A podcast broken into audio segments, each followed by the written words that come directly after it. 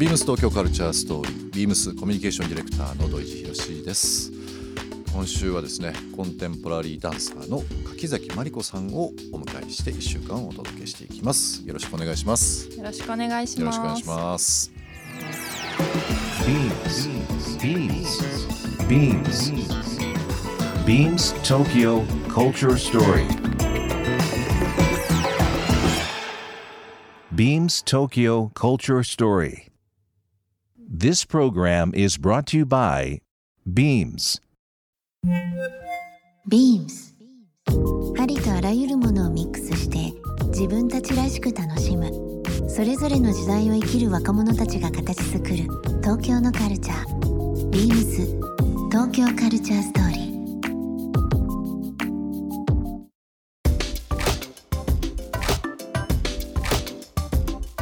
このコロナ禍においていつでもどこでも踊りが、えーつながれる場所としてですねえーオンラインクラスのガママというのを立ち上げられたと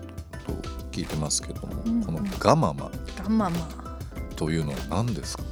これはですね私もともと今年立ち上げようと思ってたんですよ。うん。で初めはオンラインじゃなくってまあオフラインというか普通に立ち上げようと思ってたものなんですけどどうしても仕事柄海外にツアーで行くことが多くってあまり一つの場所に定点生活をすることもなかったんで、日本に来るたびになんか継続的に継続して続けられるようなダンスの場をまあ自分で作っちゃおうと思ってあ、そういうことなんですうね、ん、考えててでそしたらこういうコロナになってじゃあまあまずオンラインで始めてみようかと思って、うん。でオンライン上でダンスレッスンをしたりあーなんかお話をしてみたりとかっていうことを、まあ、ゆっくり始めてるってとこですね。オンラインでっていうのは、まあ、結構今そのビジネスとしてももちろんそうですし友達とのコミュニケーションっていうのはあるんですけど実際こう今まではオフラインでされてたところ、うん。オンラインっていなんかこう難しい部分。逆になんかあの案外面白かったなっていうなんかこう気づきってあったりします？まずあのいろんな海外の人とか地方の人とかもう場所を選ばずにみんなが参加してくれるのがやっぱ大きいですね。大きいですよね。驚きました。こんなに「えー、ロンドンから?」とか「うえんニューヨークから参加してんの?」みたいな。みんな夜中とかでも目開けて受けてくれたりとかして。すごいですよね。うんびっくりしましたね。まずそれは。なんかやっぱりオフララインだとね、まあ、都内でやったら都内近郊にお住まいの方とかっていうのがメインになってしまうかもしれないですけどね。オンタイム、まあ、特に、まあ、ロンドンニューヨークは時差ありますけど時差があまりないところ、うん。シンガポールとか、まあ、オーストラリアとかもそうかですけど、びっくりしますよね。なんか同じようなことを、ままあ、あの東京の人とシンガポールの人と画面横にいて話せるとかね不思議な不思議な不思議な時時代になったなっていうふうに不思議だよ思いますけどね。なんかあダンスと映像オンラインって私すごい相性悪いだろうなと思ってたんですよ。うんダンスってその形だけじゃなくてあのその身体から醸し出される雰囲気とか、うんまあ、エネルギーとかで人に見せたりするものだから、うん多分オンライン厳しいだろうなとかって思いながら始めたんですけど、でもなんか意外にもオンラインでも伝えられることってあるみたいで、うんクラスを受けた後にもうすごいなんか思いのこもったメッセージで「あのー心が解放されました」とかあの「体がこんな風に動かしたのは初めてで自分の体が生きてるって感じて途中で涙が出てきました」とか、うんなんかスクリーン越しなのに何か伝わるものがあるんだなと思ってで。ね。でもそれも私じゃなくて受け取る側がそんだけこうオープンに熱心にやってくれてるからだとは思うんですけど、うんそれもびっくりしましたね。多分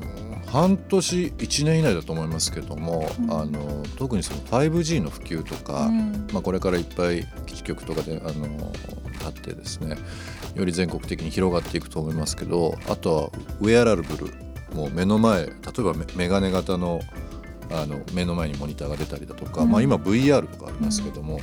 本当にそれがあの簡易的なものでんみん。なが持てるようなものになれば、うんモニターを見ながら踊るっていうよりは、まあ、簡単な本当に眼鏡をかけたりだとか、うん。かぶるだけで多分本当に周りにみんな人がいて 一気に踊るっていうことがもうすぐそこに来てますからそこね。まで行ったらまたそれはそれで嫌ですね。なんかだってすあこういう画面で見てもその人のに汗の匂いとかなんかうん。必死な感じとかは分かんないじゃないですか。そうですね。空気の流れとかもねそうそうそう。ね怖いまあ、あのな本当に限りなく現実に近い疑似体験っていうのが、うん。もう本当ものすごいスピードで来てんだなっていうふうに思いますね。うん。今は割とこう単純なあの可視化されるようなものし目で見えるようなもの以外にも今汗のね匂いとかってありましたけど、ちょっとその触覚こうさ触るものとか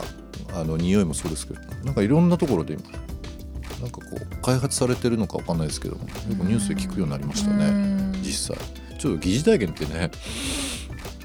体験したことないからわかんないんですけど、あのー本当に半年1年以内にガラッと変わるような気もしますけどね。なんか共感とかってあるじゃないですか。共感力みたいな、はい。ああいうのって猿でもゴリラとかでもするらしくってうん。なんか誰かが悲しんでたらその周りにいる人もちょっとそういう気持ちになったりとか、うん。笑ってたらなんか全然理由ないのにこっちもなんかハッピーな気持ちになったりとか、そういうのってあのインインターネットっていうかその VR とか通しても実現するのかな？なんか疑っちゃう。なんかダンスしてるからかやっぱ体リアルな体の力をすごい感じてるから、うんなんか目の前の人がこう身体を通してもう生命の限りにこう「オラー!」とかってなってるのをから力をもらったりするもんだからなるほどねう。ん今ちょうどホームページ拝見してますけども、9月の11日、12日、13日この3日間ですね。今お話しいただきましたガママ、えー振り付けソロ振り付け集中プログラムというのがうん行われるんですよね。うん。これはね私も初めての試みでえガママをあのオンラインじゃなくてオフラインえで対面でやるのは初めてで、うん。うんでもまあこういう時期なんで少人数でやろうと思ってそういうプログラムにしたんですけどあの公開して1時間でもうソールドアウトしてあもう今やもう。あソールドアウトなんですねこれね。まあ少人数だからっていうのもあるんだけど、まあ、振り付けクラスで今日本に帰ってきて特にあの私が振り付けをする機会が多くてうん、振り付けに興味を持ってきてるのであのやってみようと思って、なるほど。はい、企画しました。あのー今柿崎さんのホームページですねお話ししてますけどぜひリスナーの方もですねご覧いただければなと思いますあの、まあ、ビデオで本当に過去のものもそうですし今のガママのことを詳しく書いてあったりとかしますのでぜひこちらの方もご覧いただきたいなと思います食事ってやっぱめちゃくちゃ気にされてますか？もう何にも気にしないです。あ気にしないんですか、うん。好きなものを食べる？好きなものを食べる。好きな時に寝る、好きな時に踊る。が健康の秘訣。お酒も結構飲む。と。飲むと。あそうなんですよ意外でした。なんかものすごくストイックに何かこう菜食主義っていうかなんかこう野菜たくさん食べますよとか、そういうダンサーも多いんですけどね、えもう私は自分に甘くて。えでも体型維持っていうのは非常に難しくないですか？あ丸くなったりしぼんだりしてます。風船のように、風船のように。ええでもそれって、まあ、さっきの呼吸の話もありましたけど、うん。意識とか自然にされてるんですかね？なんかこう、うん。食べ過ぎないように勝手に体がそうなるとか。食べ過ぎないようにとか痩せたいとかっていう風な考え方はしたことがないと思います、でもあこの時期体動いてない動かしてなくてうん、なんか気持ちが悪いから動こうとかうん。気持ちが悪いから動いたらそれでまた痩せていくとか、うん。なんかそういう全全部のバランスうん。心のバランスだって体のバランスだってうん。だから食べ物もそうそうかな。なるほど、入ってるかちょっと不思議だな。なんか非常にね気にされてるというかもう本当にスラッと体型も良くて、うん。なんか秘訣があったら伺おうかなと思ってました。僕も。いや最近食事もあの、まあ、運動すよくするんで、うん。あのまあ、動いてる方だと思うんですけどうん。やっぱりですねあの まだめちゃくちゃ食べちゃうんですよ。美味しいもんね。ご美飯って楽しいですよね。美味しいんですよ。美味しいご飯うん。食べるの好きだし、私もご飯大好きただお酒の量は減りましたね。あ明らかにあのコロナのというのもありますしなかなかこう外食しないっていうこともあるのでたまにお酒飲むとマジでひっくり返りそうになりますもんね。おららららららら弱くなっちゃってやらららはいそんなね弱いところもあるおと美味しいお酒もありますからね美味しいお酒ありますからねそういったのもありますけどねビームス東京カルチャーストーリーここで一曲、えーゲストの柿崎さんの方に曲を選んできていただいております。曲のご紹介の方お願いします。はい、えー曲はポロパンで7です。この曲は私が最近作ったワイルドフラワーズという作品の中でも使用させていただいたんですけども明るくってワクワクするような踊りたくなるような曲なので最近好きでよく踊ってます。ビームス東京カルチャーストーリーゲストにもプレゼントしました。番組ステッカーをリスナー1名様にもプレゼント。ツイッターでインター FM897 のアカウントをフォロー。プレゼントツイートをリツイートするだけでご応募できます。また番組への感想は「ハッシュタグビームス897」「ハッシュタグビームス東京カルチャーストーリー」をつけてつぶやいてください。もう一度お聞きになりたい方はラジコラジオクラウドでチェックできますビームス東京カルチャーストーリー明日もお楽しみに Beams ビーミングライフストアバイビームスララポート東京ベイ店の大林博史です。当時、バイク関連の洋服屋で働いていました。ある日雑誌を見ていたら、ビームスがプロデュースしたバイクが雑誌に掲載されているのを見て、かっこよくて感銘を受けました。